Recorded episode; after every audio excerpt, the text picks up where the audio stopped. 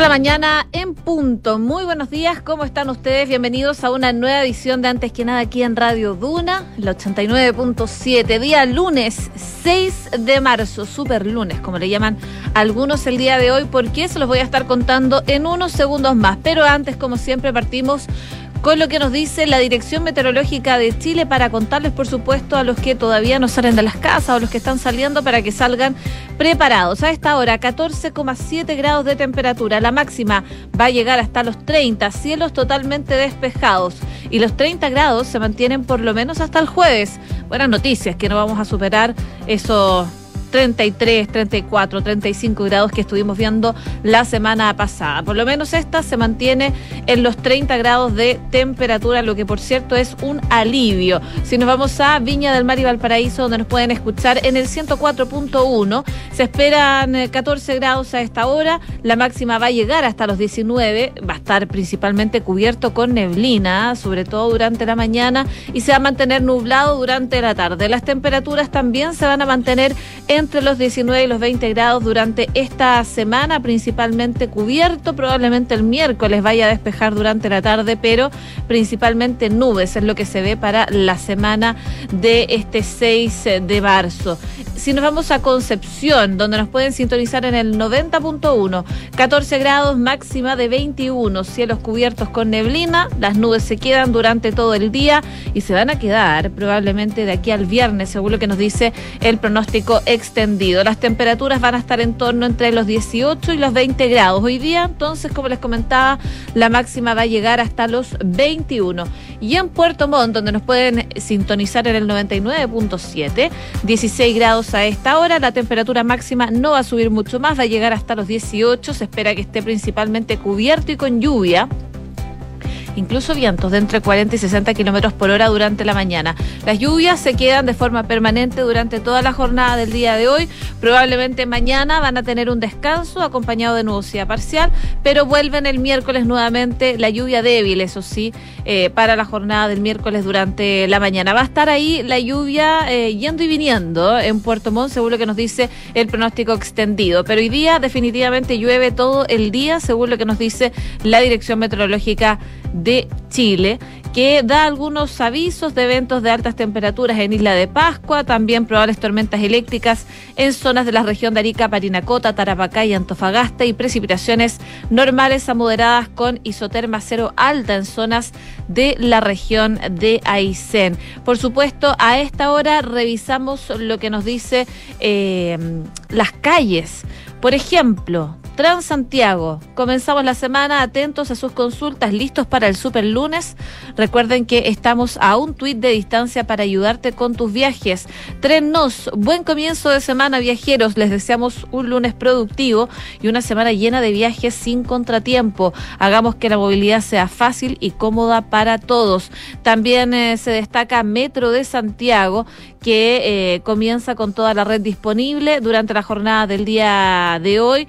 Y bueno, eh, Red, los buses Red, que es el Transantiago, dice, comenzamos la semana atentos a sus consultas y revisen los horarios. Buses desde las cinco y media de la mañana hasta las 0 horas, operación nocturna de 0 horas a 5.30. Metro de Santiago desde las 6 de la mañana hasta las 23 horas y Metro Tren Nos desde las 6 de la mañana hasta las 23 horas. Llaman a, por supuesto, el viaje. La Ceremi de Transporte acá en la región metropolitana. Dice, este lunes 6 se activa en su movilidad gran parte de la región en el eh, transporte público. Se han tomado algunas medidas, por supuesto, como por ejemplo, aumento en un 35% de la flota de los buses del transporte público. Metro de Santiago y F Alameda Nos contarán con más ofertas de trenes para reducir los tiempos de espera. La Unidad Operativa de Control de Tránsito va a estar realizando un monitoreo de las principales regiones y hay fiscalización de transporte escolar en establecimientos y controles de vías exclusivas. Son las medidas que se están tomando, por, por lo menos acá en la región metropolitana, por este plan marzo, porque ya todos sabíamos Este lunes es el super lunes, como le llaman, 6 de marzo, eh, con el retorno a las actividades productivas, el regreso a clases y por ello también, como les comentaba, el gobierno eh, ha anunciado una serie de medidas que buscan de alguna forma mitigar la congestión y facilitar los traslados de las personas y evitar accidentes, que es lo fundamental. En palabras del subsecretario del Interior, Manuel Monsalve, decía, bueno, vamos a vivir un mes de marzo muy complejo porque aumenta la cantidad de flujo peatonal y vehicular y por lo tanto tanto, tenemos la tarea encargada por el presidente de garantizar la seguridad y la tranquilidad en el retorno a clases. Según las proyecciones que hacen, por ejemplo, desde el Ministerio de Obras Públicas, para hoy día van a circular 159.910 vehículos por el enlace Quilicura, 79.900 por el puente Río Maipo ambos por el sistema norte-sur. En tanto, en el sistema oriente-poniente circularán 1.111.000 vehículos. También por el sistema de Américo Vespucio Norponiente con Avenida El Salto en la 78, más de 908 vehículos. Y por la variante Vespucio El Salto Kennedy, que es por el túnel San Cristóbal, van a pasar más de 60.000 vehículos. Y por el sistema Vespucio Sur, la ruta 78, ahí Avenida Grecia, habrá un flujo de 900 23 mil vehículos, según lo que destacan las proyecciones del Ministerio de Obras Públicas. Van a haber 30 puntos críticos, eh, probablemente el más relevante se va a situar donde se realizan las obras entre la Ruta 68 y la autopista de Espucio Norte, donde eh, desde enero se encuentran cerradas las pistas rápidas en ambos sentidos de la autopista entre el paso inferior Los Mares y la pasarela Claudio Arrau en la comuna de Pudahuel. Y esto implica una capacidad reducida de las dos pistas por sentido y ahí podrían generarse algunas complicaciones. Las otras medidas ya se las contaba, aumento en el transporte público, que es lo que han anunciado durante eh, la semana pasada desde el gobierno, medidas especiales que incluyen monitoreo continuo, tanto desde las cámaras de seguridad de los centros de control como patrullaje preventivo de los vehículos de emergencia también se establecieron coordinaciones especiales entre los equipos de diferentes autopistas para gestionar, por supuesto, eh, oportunamente si ocurre algún accidente de tránsito. Todo ello en coordinación con carabineros para abordar la seguridad vial. En concreto, habrán 25 vehículos de emergencia en dichos puntos críticos e involucran 7 grúas para vehículos livianos, 5 motocicletas, eh, cuatro 4 de ellas con paramédicos, 6 ambulancias y 7 unidades de rescate para este lunes, este super lunes como le llaman las autoridades. 6 de la mañana con 7 minutos. Partimos este antes que nada con música, lo hacemos con YouTube. Vamos y volvemos en antes que nada acá en Radio Dura. your eyes are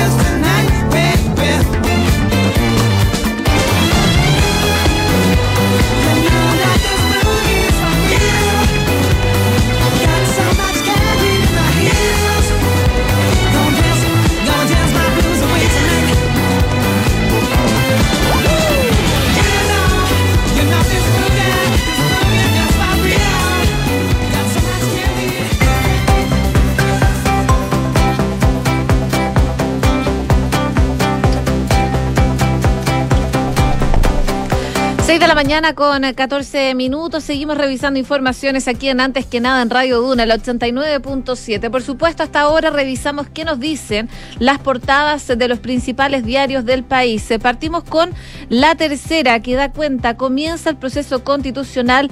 Hoy se instala la comisión de expertos. Durante el fin de semana, de hecho, los comisionados estuvieron en intensas conversaciones para resolver los nombres para la presidencia y la vicepresidencia de esta instancia.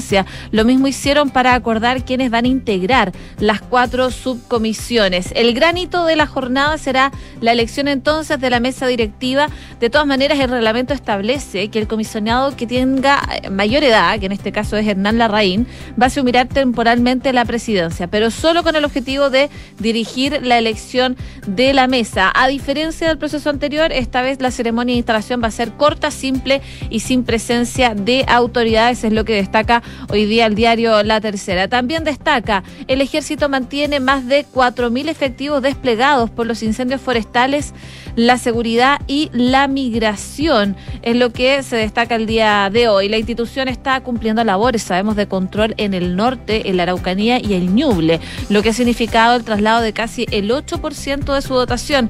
Esto sin considerar los relevos y el personal que debe mantenerse eh, reentrenando para cumplir sus operaciones eh, del día a día. También se destaca hoy en la tercera, Piñera y un eventual tercer periodo. No están mis planes, una nueva candidatura. También se destaca el día de hoy, detectan casos de gatos y murciélagos con rabia en Valparaíso.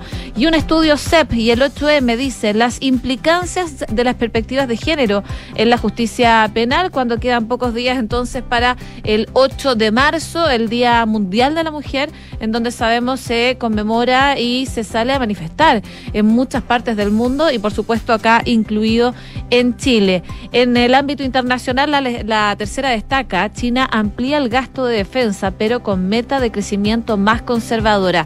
Y también eh, se destaca lo que ha pasado durante el verano. Reapunta el turismo extranjero, pero aún bajo los niveles pre-pandemia y se esperaba que este año fuera bastante mejor que años anteriores. Y en el deporte, como no, destacar a Nicolás Yarri, que ratifica su gran momento y se coronó campeón del Chile Open, así que muy buenas noticias, ganándole al argentino Echeverry. Eh, se coronó Nicolás Yarri como el campeón de este Chile Open. Y también en el deporte Colo Colo derrota 2 a 0 a Magallanes y toma aire justo antes del Superclásico. Por cierto, una buena noticia para Colo Colo. En eh, el diario El Mercurio revisamos lo que trae la portada el día de hoy. También, por supuesto, destaca que hoy comienza a escribirse el proyecto de nueva constitución con esta instalación de la comisión experta. Los expertos tienen un plazo de cuatro días para entregar una propuesta del índice de esta iniciativa constitucional. Hasta última hora, sus 24 integrantes buscaban eh, de alguna forma lograr un acuerdo para determinar la presidencia del organismo. El Comité Técnico de Admisibilidad inició su labor con la mm, defunción del procedimiento de reclamación, parte de lo que se destaca eh, en el Mercurio, que también, por supuesto, destaca el Superlunes. 3.000 de 8.000 carabineros vivos se despliegan en el país para hacer frente a este día, este lunes 6 de marzo. Las autoridades esperan amortiguar los impactos de la congestión y de la mayor cantidad de personas a través del aumento de la flota de buses y mayor frecuencia del transporte público, como les comentaba anteriormente. Así que se espera una jornada con bastante congestión vehicular. Me imagino que... Eh, ya algunos van saliendo de las casas, eh, preparándose para esta jornada, otros lo harán más rato, pero ojalá salgan con harto tiempo de anticipación para que no se topen con sorpresas, por supuesto, durante esta jornada. También eh, se destaca el día de hoy en el Mercurio, en la portada, vecinos afectados por los incendios enfrentan las dificultades de la reconstrucción. Y también se destaca quemaron capilla católica en ruta entre Victoria y Curacautín, esto es la Araucanía. Según eh, se destaca, sería eh, en represalia por el operativo que impidió que la comunidad de Temuco eh, sustrajera cereales desde eh, un predio.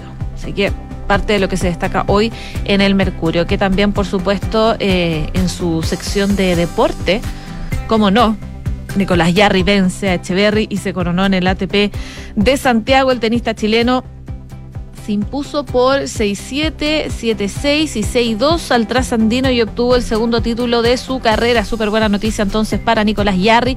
La victoria lo impulsó al lugar número 52 del ATP, su mejor ranking en casi cinco años, así que buenísima noticia para el tenista nacional.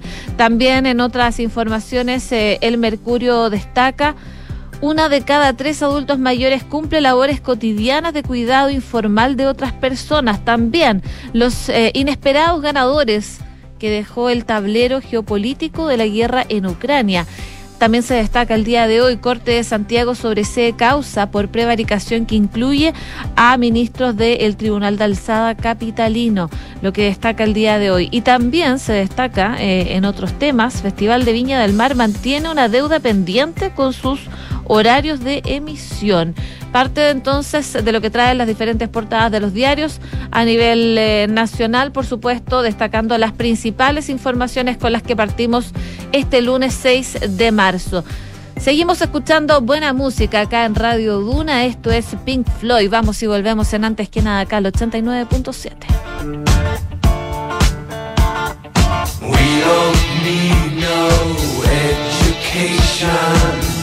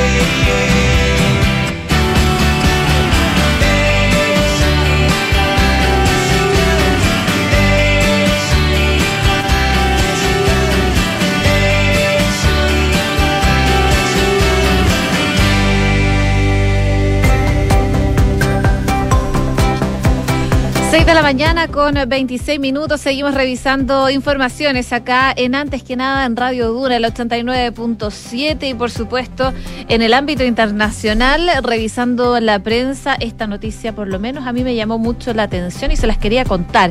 El ex presidente de Estados Unidos, Donald Trump, y un grupo de personas encarceladas por su supuesta participación en el asalto del Capitolio del pasado 6 de enero del 2021 han colaborado para crear una canción, una canción que se titula Justicia para Todos. Según lo que está informando la revista Forbes, eh, que cita como fuente a una persona conocedora de este proyecto, la canción ya está disponible en la mayoría de los servidores de música en streaming. La canción interpola la voz de Trump recitando el juramento de la bandera, el himno nacional de Estados Unidos, que es interpretada por un grupo de unos 20 reclusos.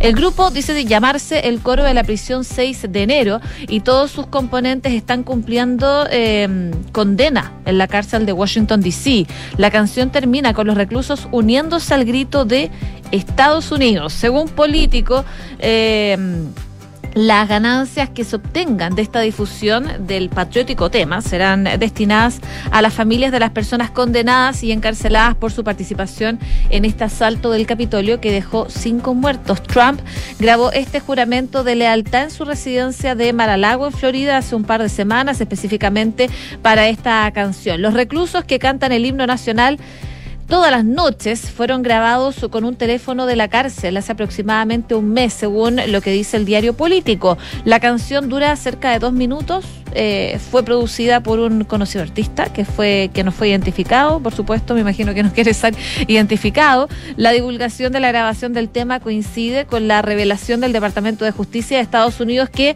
considera que el expresidente puede ser demandado por haber incitado este asalto al Capitolio porque fueron detenidos más de 700 personas. Ahora, los abogados del Departamento de Justicia entienden que entre las responsabilidades oficiales que tiene el presidente no se incluye la incitación a la violencia como la que atribuyen a Trump en el discurso que pronunció ese día ante una multitud delante de la Casa Blanca cuando en el Congreso se ratificaba oficialmente la victoria electoral del demócrata Joe Biden. Pero claro, llama la atención esta grabación que hace Donald Trump cuando ya hay varias personas que en Estados Unidos se están alzando como posibles candidatos presidenciales porque se vienen las elecciones.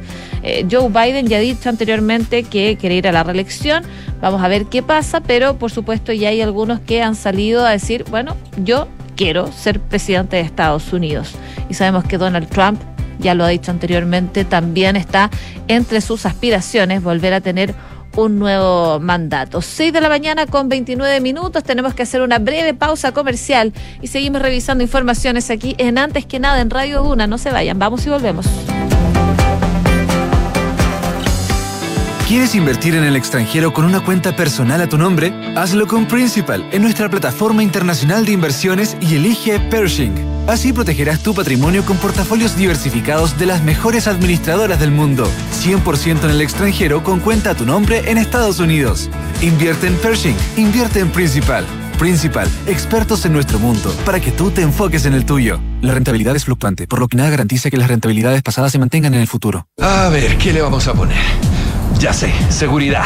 Seis airbags. Cambios dinámicos al volante para una mayor performance. mm, un diseño único, moderno y confortable espacio interior.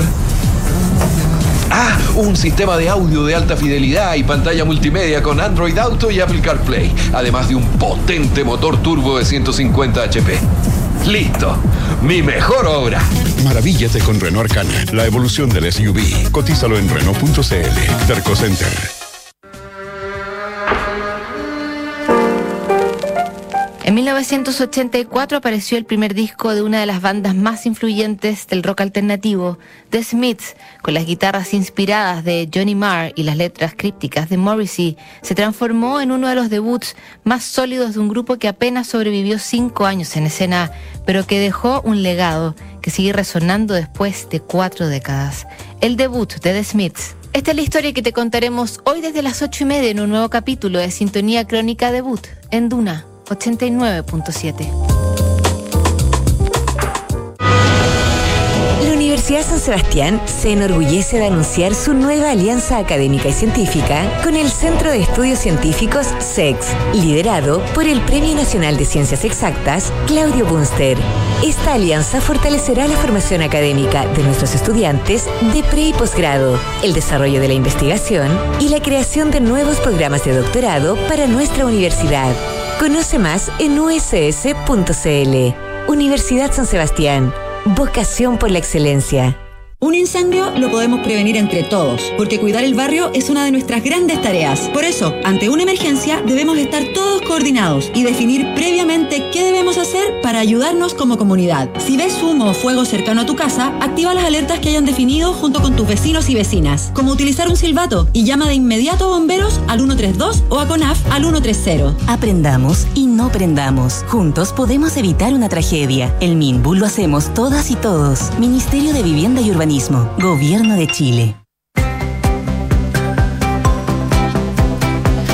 6 de la mañana con eh, 32 eh, minutos. Seguimos en Antes que nada. Les damos la bienvenida a los que se van sumando a esta hora de la mañana, por supuesto, a nuestra sintonía en el 89.7, acá en Santiago, en Valparaíso en el 104.1, Concepción 90.1, Puerto Montt 99.7. Les recuerdo el pronóstico del tiempo para el día de hoy: 14 grados a esta hora en Santiago, máxima de 30. Si nos vamos a Viña del Mar y Valparaíso, una máxima de 19 grados esperan para hoy, acompañado de bastantes nubes, incluso neblina a esta hora de la mañana. En Concepción, 14 grados, máxima de 21, cielos principalmente cubiertos durante esta jornada y en Puerto Montt se espera lluvia, lluvia durante todo el día. 16 grados, la máxima tan solo va a llegar hasta los 18, según lo que nos dice la Dirección Meteorológica de Chile. Como siempre, hasta ahora hacemos un resumen de las principales noticias que están ocurriendo en Chile y el mundo en los titulares.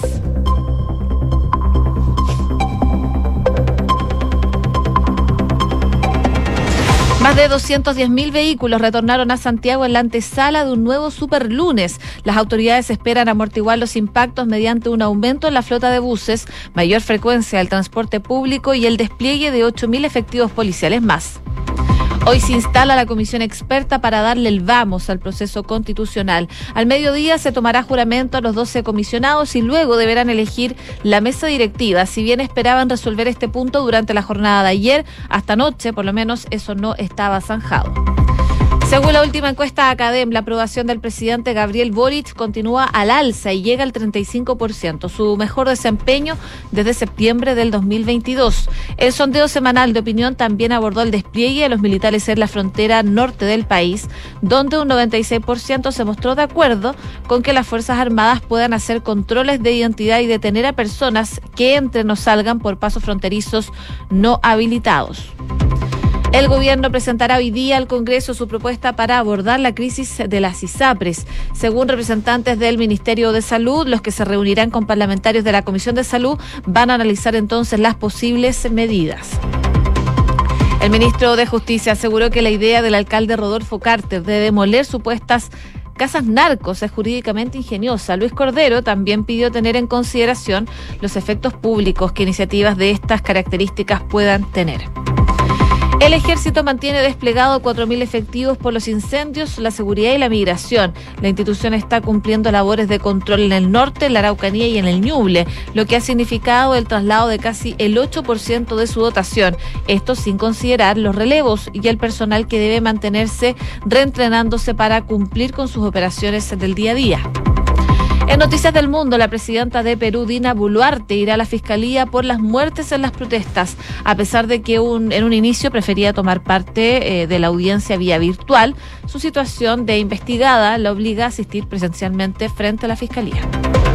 Un ataque contra la policía dejó al menos 10 muertos y 14 heridos en Pakistán. Un atacante suicida se inmoló cerca de una furgoneta policial. Hasta el momento ningún grupo u organización se ha adjudicado este hecho. Nicolás Yarri conquistó el Chile Open a costa del argentino Tomás Echeverry y ganó su segundo título ATP. El chileno tuvo una gran semana, por supuesto, en San Carlos de Apoquindo, coronándose entonces con este Chile Open. 6 de la mañana con 36 minutos. Comenzamos la mañana informados en Antes que nada con Josefina Stavrakopoulos. Bueno, partimos comentando las principales informaciones. Eh, revisamos la encuesta Academ. Un nuevo repunte en la aprobación de la gestión del presidente Gabriel Boric consignó esta medición en la primera semana de marzo y a pocos días del primer aniversario desde que el mandatario asumió oficialmente en la moneda. Tras una semana marcada, por supuesto, por el despliegue de los militares en la frontera norte, un 35% de los consultados aprueban la forma en cómo el jefe de Estado está conduciendo su gobierno, evidenciando un alza de tres puntos porcentuales en una semana y estableciendo su mejor desempeño, como les comentaba a los titulares, desde septiembre del 2022.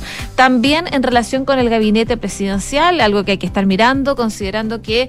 Eh, Estamos a puertas de un cambio de gabinete que debería ser esta semana. Las figuras mejor evaluadas son la ministra de Salud Jimena Aguilera con un 64%, el subsecretario del Interior Manuel Monsalve con un 59%, misma aprobación tiene la titular de esa cartera, Carolina Toá y el titular de Hacienda, que está un poquito más abajo, con un 58%. En el otro extremo, en los que están peor evaluados, está Camila Vallejo, la vocera de gobierno, con 47%. La canciller con un 46%, Antonio Rejola, y el ministro de Desarrollo Social, Giorgio Jackson, ahí bien abajo en el 35%. Pese a lo anterior, la ministra Rejola es una de las dos secretarias de Estado que consignan mayores alzas, de todas maneras, en su aprobación. Esto comparando, por supuesto, con el mes anterior. Ella sube de un 39% a un 46% bastante eh, el trayecto que hace. Igualmente el titular de Economía, Nicolás Grau, que alcanzó el 48% y que en febrero estaba en el 42%.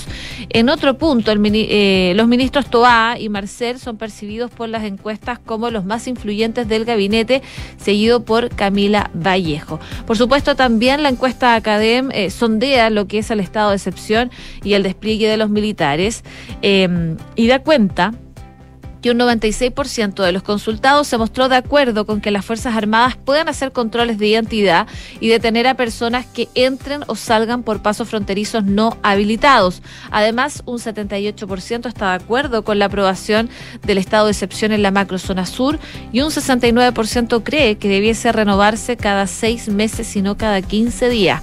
Es lo que destaca la encuesta Academ el día de hoy. Y a propósito de lo mismo, se los comentaba, el ejército mantiene desplegado 4.000 efectivos por los incendios, por la seguridad y la migración. El comandante en jefe del ejército, Javier Iturriaga, eh, reconocía, de hecho, eh, en enero ante la Comisión de Seguridad de la Cámara que las filas militares no era del todo cómodo asumir un despliegue en la frontera norte del país, siendo que ya la Araucanía estaban cumpliendo labores de control eh, producto del estado de excepción que se decretó en mayo del año pasado por la ola de atentados en la zona. Finalmente, en febrero, eh, el ejército recibía otra instrucción. Contraloría tomó razón del decreto ingresado por el gobierno para desplegarse eh, las Fuerzas Armadas en la frontera eh, y han dispuesto ya hasta el día de hoy cerca de 4.000 efectivos para estas labores. En el estado de excepción, en la macrozona sur, hay casi 6.000 efectivos mil, perdón, mil efectivos. En el norte un poco más de 600 soldados y entre Biobío y Ñuble otros 2.000 uniformados para combatir los incendios. Si se considera que el ejército cuenta con aproximadamente 45.000 funcionarios, la institución dispuso de poco más de un 8% de su dotación total para cubrir la contingencia. Sin embargo, en el ejército explican que los casi 4.000 efectivos desplegados no incluye el personal de apoyo en las respectivas unidades militares del país, lo que contribuyen al cumplimiento en terreno de estas misiones, así como el personal de la institución que se encuentra realizando otras labores en terreno, como los integrantes del cuerpo militar de trabajo que realizan obras viales y de conectividad en las zonas más aisladas del país. 6 de la mañana con 40 minutos. Estás en Antes que nada con Josefina Stavrakopoulos. Duna 89.7. Y a partir del mediodía de hoy, los 24 expertos que formarán parte de la comisión experta, por supuesto, de este proceso constitucional, van a llegar hasta la sede del Senado en Santiago para ser eh, investidos en sus nuevos cargos. Desde hoy tendrán solo tres meses para redactar el anteproyecto de la propuesta de nueva constitución que va a ser entregado al Consejo Constitucional, que el 7 de mayo tenemos todos que votar eh, por los candidatos. El granito de esta jornada entonces será la elección de la mesa directiva. Como les comentaba, el reglamento establece que el comisionado de mayor edad, que en este caso es Hernán Larraín, va a asumir temporalmente la presidencia, pero solo con el objetivo de dirigir la elección de la mesa. La comisión tiene un- una composición eh, empatada, hay dos expertos designados por partidos oficialistas y la DC y otros 12 comisionados que fueron nombrados por colectividades de oposición. El reglamento establece que se hará una votación y la primera mayoría se quedará con la presidencia y la segunda con la vicepresidencia. Por lo mismo, algunos de los dos sectores deberá ceder. Y esa es la razón ha mantenido a los expertos inmersos en intensas conversaciones para llegar a un acuerdo sobre la mesa directiva y la presidencia de las subcomisiones. A diferencia del proceso anterior, esta vez la ceremonia de instalación será corta, simple y sin presencia de autoridades. Todo quedará radicado en los mismos expertos, el secretario general del Consejo Constitucional, Luis Rojas, y el prosecretario Rodrigo Pineda. Los únicos que sí estarán con un rol secundario serán los presidentes del Senado y de la Cámara. Estamos hablando de Álvaro Elizalde y Vlado Mirosevich, quienes le darán la bienvenida, por supuesto, a los expertos. El viernes fue cuando, de hecho, los comisionados se juntaron por primera vez para sacarse la foto oficial y resolver otros asuntos operacionales. Y en ese momento Rojas explicó el procedimiento que se va a hacer hoy día. Y la experta Caterine Martorell pidió la palabra. La ex subsecretaria preguntó si estaba considerado cantar el himno, el himno nacional. La pregunta tenía una motivación especial. Cuando se instaló la convención, recordemos, hubo una polémica al respecto, debido a que algunos ex convencionales no querían cantar la canción nacional. Bueno, ahí en esta instancia Rojas tomó la pregunta y manifestó que si nadie más se oponía, no había problema en incorporarlo en el procedimiento de la ceremonia. Y así fue. Luego de que asuma la mesa directiva, estaría considerado entonar el himno nacional como una manera de cerrar la ceremonia. Y durante el fin de semana, eh, claro, ambos sectores han tenido eh, activas conversaciones para negociar los nombres de la mesa directiva, pero sobre todo armar el puzzle sobre quiénes integrarán las cuatro subcomisiones. Y es aquí donde se han centrado los esfuerzos, ya que todos los comisionados saben que mm, ese es el espacio predilecto para influir en la redacción del anteproyecto. El plan de los expertos es evitar sorpresas, por lo tanto, todo indica que el asunto estará resuelto antes y al momento de llamar a las votaciones no debería haber mayor incertidumbre al, al respecto eh, de quienes darán los apoyos cruzados para permitir que uno de los sectores logre mayoría para quedarse con la presidencia de la de la de esto de los expertos. Luego de resolver la mesa directiva, las subcomisiones de la comisión experta deberá definir su horario para sesionar, así que vamos a estar atentos a ver cómo se desarrolla la jornada de hoy. 6 de la mañana con 44 minutos. Estás escuchando Antes que nada con Josefina Stavrakopoulos en Duna. Y brevemente también contarles que representantes del Ministerio de Salud se van a reunir hoy día con las comisiones de salud de ambas cámaras del Congreso para informar sobre las medidas con las que se pretende abordar la crisis de las ISAPRES. Hay que recordar que esta situación se dio en diciembre pasado cuando este fallo de la Corte Suprema ordenó a las aseguradoras privadas pagar los cobros en exceso a sus afiliados tras aplicar la nueva tabla de factores. Eh, vamos a ver qué ocurre en esta cita para el senador Iván Flores de la DC, que es miembro de la Comisión de Salud de la Cámara Alta.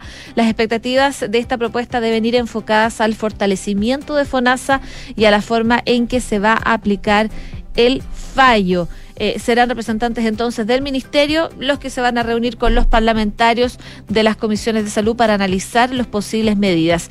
Y eh, claro, eh, también hablaba eh, otro parlamentario, el socialista Juan Luis Castro, que decía que espera lograr darle una solución a tres millones de personas que son parte de las aseguradoras privadas. Entonces, hoy día se juntan con parlamentarios desde el Ministerio de Salud y la cita que fue postergada del viernes se va a realizar mañana, martes, con los expertos en el tema. 6 con 45. Escuchas Antes que nada con Josefina Stavrakopoulos. Duna. Y ya está con nosotros Rodrigo Álvarez para adelantarnos qué se viene en Duna en punto. ¿Cómo estás, Ro? ¿Qué tal, José? ¿Cómo te vas? Buenos días. Y lo que tú estabas hablando va a ser tema esta semana, lo vamos a abordar en un rato más también acá en Duran Punto. Tiene que ver con cuál es el futuro de las ISAPRES. En una crisis financiera eh, se buscan soluciones desde el punto de vista mm, político, lo que va a ser el Ministerio de Salud y también lo que va a ser la Superintendencia de Salud, que hoy día debe dar algunos eh, caminos para ver cómo salen las ISAPRES de esta situación bien, bien compleja que tienen desde el punto de vista económico. Ese será tema, también el Congreso va a ser tema. La reforma tributaria comienza a discutirse martes y miércoles en la Cámara de Diputados y al parecer hay posiciones bien encontradas de lo que han manifestado algunos parlamentarios de oposición y lo que ha dicho el gobierno, pero hay esperanza de que se logre un acuerdo en la reforma tributaria. Y vamos a estar pendientes además de una semana que es bien, bien agitada para el presidente. Hoy día el presidente Boric va a estar en Arauco inaugurando el año escolar. Eh, tiene pensado visitar las escuelas que fueron afectadas por los incendios forestales. Viene el 8M. Eh, el, Día Internacional de la Mujer Trabajadora. Después de eso, el presidente tiene que ir al norte, a Tarapacá, eh, luego de esta promesa que había dado él de eh, visitar todas las regiones del país antes de que terminara eh, su primer año de mandato. Y el sábado hay consejo de gabinete. eh, que había sido postergado desde la semana pasada este, para este día sábado. Todo eso en medio de los rumores de un ajuste ministerial, de un cambio de gabinete que debiese ocurrir, dicen, esta semana antes del sábado, antes de ese consejo de gabinete. Ahora, lo que se habla es que no sería tan profundo, eh, al menos en los ministerios, pero sí en las subsecretarías. No se movería nadie del comité económico, tampoco el político, pero sí algunos ministros sectoriales saldrían desde el gabinete del presidente Gabriel Boric. Así que de hora y día para el cambio de gabinete todavía no está muy claro. Bueno, hablamos de eso y más en eh, Duran Punto en un rato más. Vamos a estar con nuestros infiltrados también, la Gloria eh, Faunde, que nos viene a hablar justamente de los pormenores del cambio de gabinete, y Mariana Marusic, que nos habla de los detalles del alza de los planes de las ISAPRES y también las gestiones del gobierno para evitar, como decíamos, el colapso de este sistema. Entonces a las 7 en punto vuelve Rodrigo Álvarez con todas esas informaciones. Nos juntamos en un rato más. Nos Buenos vemos. días. 6 con 47. Estás escuchando Antes que nada con Josefina Stavrakopoulos en Duna. Y nos vamos a Perú porque por presuntos delitos de genocidio y homicidio calificado, mañana martes la presidenta Dina Boluarte tendrá que acudir de forma presencial a la sede de la Fiscalía Nacional del Centro de Lima. Esto a causa de las 70 muertes que han eh, acaecido en el contexto de las protestas sociales que siguieron a su toma de poder en diciembre ya del año pasado. La abogada de la presidenta Kelly Montenegro aseguró que nunca ha habido intención de querer eh, entorpecer o obstaculizar el trabajo que realiza la Fiscalía de la Nación. Esto debido las peticiones que había hecho previamente Dina Boluarte de que su comparecencia frente a la fiscalía tuviera lugar de forma virtual. Bueno, el viernes pasado, en una conferencia de prensa, la misma Boluarte aseguró que asistirá con sumo agrado a la fiscalía cuando ésta le notifique la diligencia.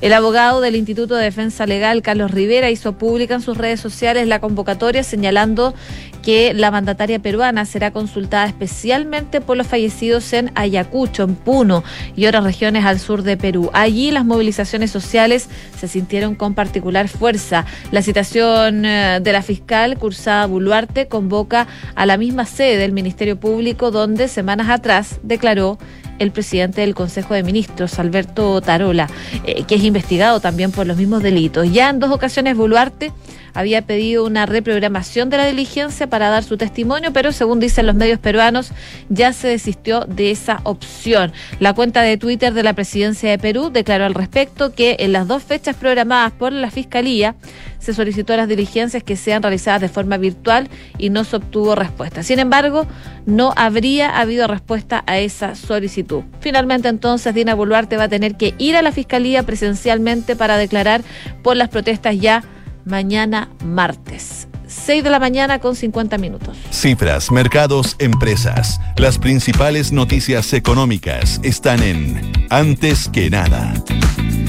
El próximo 5 de abril, el Banco Central va a entregar su primer informe de política monetaria del año ante la Comisión de Hacienda del Senado. Y pese a que recién se conocen pocas cifras de actividad del IPC de este año, los economistas esperan que mejore las proyecciones de crecimiento, pero que suban las proyecciones que habían de inflación para este 2023. Esto principalmente por la mayor resiliencia que ha venido mostrando la economía y las sorpresas en materia de expansión, lo que se vio refrendado con el índice mensual de actividad económica de enero, que creció 0,4% por sobre las expectativas más optimistas del mercado que apuntaban hasta un 0,2 y donde la mayoría apostaba por una contracción.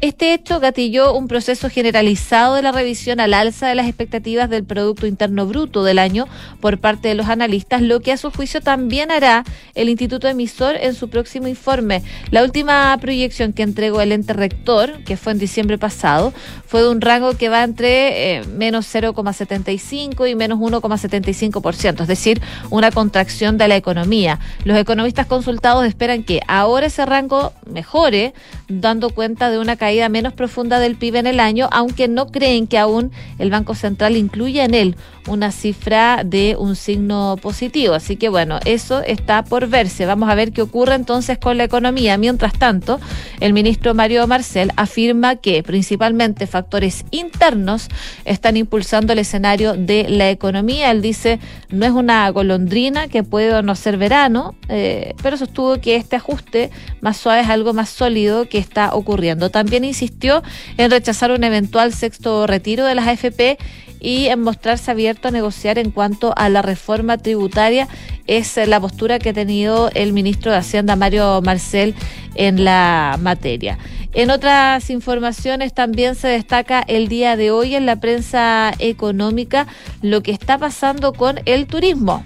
Por supuesto, eh, ya se terminan las vacaciones de verano y desde el sector se está haciendo ya un balance. El turismo en Chile experimentó altibajos durante la temporada de verano. Eh, que está concluyendo, por supuesto, si bien, de acuerdo con las cifras de FedeTour, el 67,7% de los empresarios de productos y servicios turísticos señalaron que está igual o mejor que en 2019 en cuanto a ventas totales del turismo receptivo internacional, la ocupación hotelera disminuyó en algunos destinos en comparación con el año anterior y también la llegada del turismo extranjero esta temporada todavía estuvo por debajo del nivel del mismo periodo en prepandemia, en especial en lo que se refiere a los visitantes sudamericanos. Así, según los datos de FedeTour respecto a la percepción de resultados en ventas totales del año 2022, de turismo receptivo internacional, un 67,7% de los empresarios del producto y el servicio dijeron estar igual o mejor que el 2019. Ahora, en relación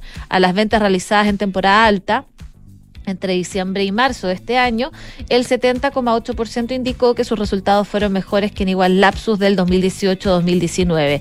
En tanto, respecto a las perspectivas para el 2023, el 55,4% de los empresarios estimó que estará igual o mejor que en 2019. A modo de balance, Helen Coyumyan, presidenta ejecutiva de FedeTour, sostuvo que se ha visto un movimiento del turismo interno importante en esta temporada, sin embargo, menor a lo que fue el verano pasado. Y eso se explica, dice, por dos razones principalmente.